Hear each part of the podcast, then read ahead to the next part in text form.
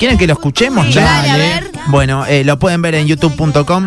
Ayer charlamos con Camilo un ratito y esto nos decía. ¿eh? Muy ansioso de, de charlar un rato con vos eh, y ansioso también de que llegue acá, 12 de marzo, en, en Metropolitano, eh, con una gira que ya empezó el otro día en, en Villa María. Camilo, ¿qué tal es este comienzo acá por Argentina? Mira, estoy muy emocionado, muy feliz. Eh, empezando por Villa María, nosotros eh, es la primera vez que, pisamos eh, estos territorios, que es algo que me llena muchísima ilusión, porque, mm, porque bueno, lo, lo de, de las cosas más lindas de mi carrera es llegar a lugares nuevos. Eso a mí me, me, me parece de las cosas más lindas de ser contadas, de las más dignas de ser contadas, de los tesoros más grandes. Entonces eh, me siento muy afortunado de poder también estar muy pronto en Rosario, que es algo que me llena de ilusión. Hola Camilo, un gusto. Maxi Prada acá de- del Grupo Boeing de Rosario. Un gusto, la verdad, estar charlando Maxi, con vos.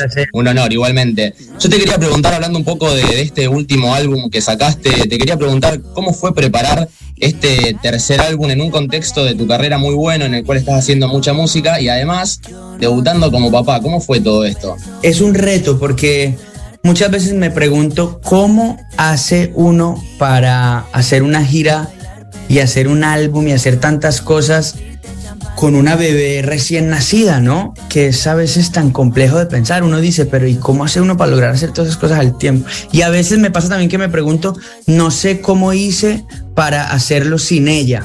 ¿Me entiendes lo que te digo? Es, es, es como que la gira se hace complicada, pero al mismo tiempo digo, no logro saber cómo fue que armamos las giras pasadas sin regresar al camerino en silencio porque ella está dormida, sin, o por ejemplo cuando hicimos el álbum de adentro para afuera, mientras Baluna estaba embarazada, yo no sé cómo hacía yo para subir al, al, al estudio a grabar las guitarras mientras ella estaba abajo y le dolía la panza, mientras sonaba que ya parecía que de repente iban a ser índigo, pero no nacía, pero fueron tantas cosas mm, que hicieron y que llenaron de sentido y de valor eso que vivimos, pero que al mismo tiempo mm, lo llenaron de retos, ¿no? Es qué sé yo, es como la- las dos caras de la moneda. Camilo, eh, una vez que estás arriba del escenario, ¿no? Pleno show, eh, digo, ya comienza todo.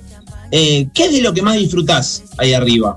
¿Que ¿Tenés algo así puntual que disfrutes? Disfruto ver la cara de la gente, es lo que más disfruto, mirar a la cara a la gente y, em, y descubrir que mis canciones significaron para un montón de gente lo mismo o incluso muchísimo más que lo que significaron para mí, porque son las cosas más sagradas de mi vida, mis canciones. Pero cuando veo que esas canciones cobraron sentido en la vida de tantas personas más, es algo que me llena de ganas de seguir haciendo. ¿Tenés alguna así que te acuerdes ahora que vos decís, con este tema, la verdad que me sorprende lo que le pasa a la gente? Mira, hay canciones de canciones, pero suponte hay una canción que se llama Manos de Tijera, que no necesariamente fue una canción que lanzamos en radio y dijimos esta va a ser la canción con la que vamos a ir a radio y va a ser nuestro sencillo más grande. Fue una canción que salió con el álbum de manera muy natural, no más que la, las ganas de compartirlo y ya está, ¿no? Eh, y en cada concierto me doy cuenta de que las de que las personas la agarraron como su canción favorita, gran parte de las personas, miras a los ojos y la cantidad de gente que en un concierto está yendo justamente a escuchar esa canción que uno creería que no es la canción más grande y que no es la canción eh, a la que la que más vistas tiene en YouTube, ¿sabes? Esas cosas que uno cree que son las que dictaminan si una canción fue exitosa o no, pero qué sé yo, sigo aprendiendo. Sabemos, Camilo, que a la hora de armar un álbum, los artistas por ahí buscan un concepto, ¿no? Yo quería saber en qué te basaste para el título de esta canción, si tiene algo que ver con el nacimiento de tu hija, ¿no? De adentro para afuera. Y también quería saber, eh, nada, cómo se arma el concepto de un álbum, que por cierto está buenísimo, visual y musicalmente está muy bueno. Muchas gracias, hermano. Mira, de adentro para afuera, eh, un proceso de, a ver, digamos que de adentro para afuera es el nombre del álbum también, porque primero que todo, de adentro para afuera fue como el, el nombre de, um, del capítulo que, um, del capítulo que estábamos viviendo en nuestras vidas. Era el momento de, um, de acompañar a nuestra hija Índigo de adentro para afuera. Era el momento de acompañar a, a, esas emociones que venían de la mano de ver llegar a Índigo de adentro para afuera. Era el momento de, de, em, de, salir después de la pandemia de adentro para afuera, encontrarnos con la gente que nos estaba esperando de adentro de la casa, empacarlo todo y salir para afuera. Entonces la verdad que... Mm, todo ese universo de lo que significó sacar de adentro lo más sagrado hacia afuera, eh, no encontrábamos otra manera sino también nombrar, por supuesto, eh, este álbum que fue.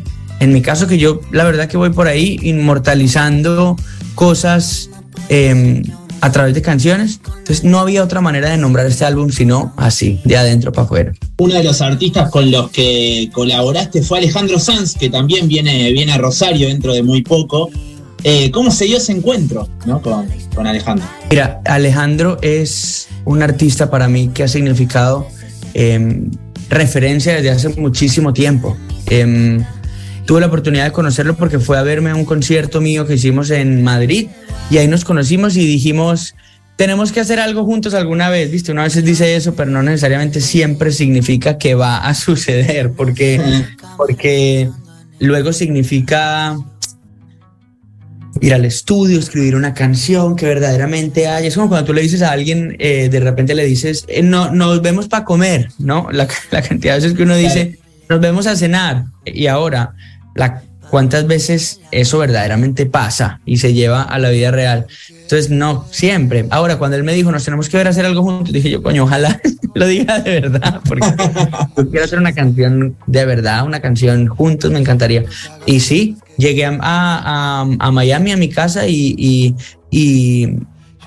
me mandó un mensaje y me dijo, bueno, ¿cuándo trabajamos en lo nuestro? Y yo, upa, mira, tengo una idea. Se la mandé y me dijo, me encanta, mándala a ver qué me... Y yo, ok. Y fue saliendo y así fue. De repente cuando nos venimos a dar cuenta ya teníamos una canción escrita. Él me había mandado las voces de la primera aproximación y, yo la verdad que todavía no lo puedo creer. Ahorita lo preguntas y lo dices... Eh, tienes canción con Alejandro Sanz y yo digo, wow, parce, tengo una canción con Alejandro Sanz. O sea, yo todavía no digo, ah, sí, mi canción con Alejandro. No, es, es todavía, pues pucha, ¿sabes? Es algo significativo. Camilo, acá Nacho, acá Maxi, de Grupo Boeing de Rosario, te agradecemos, te esperamos el 12 de marzo, quedan re poquitas entradas eh, para Metropolitana y te esperamos eh, acá en Rosario. Gracias. Me siento, me siento un privilegiado y un afortunado de poder, de poder hacer parte de, de, de, esta conversa con ustedes y de, y de la bendición que va a ser que nos encontremos y nos miremos a la cara. Así que gracias, hermano. Un abrazo gigante.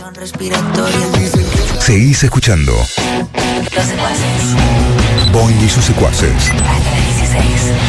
En Boeing 973.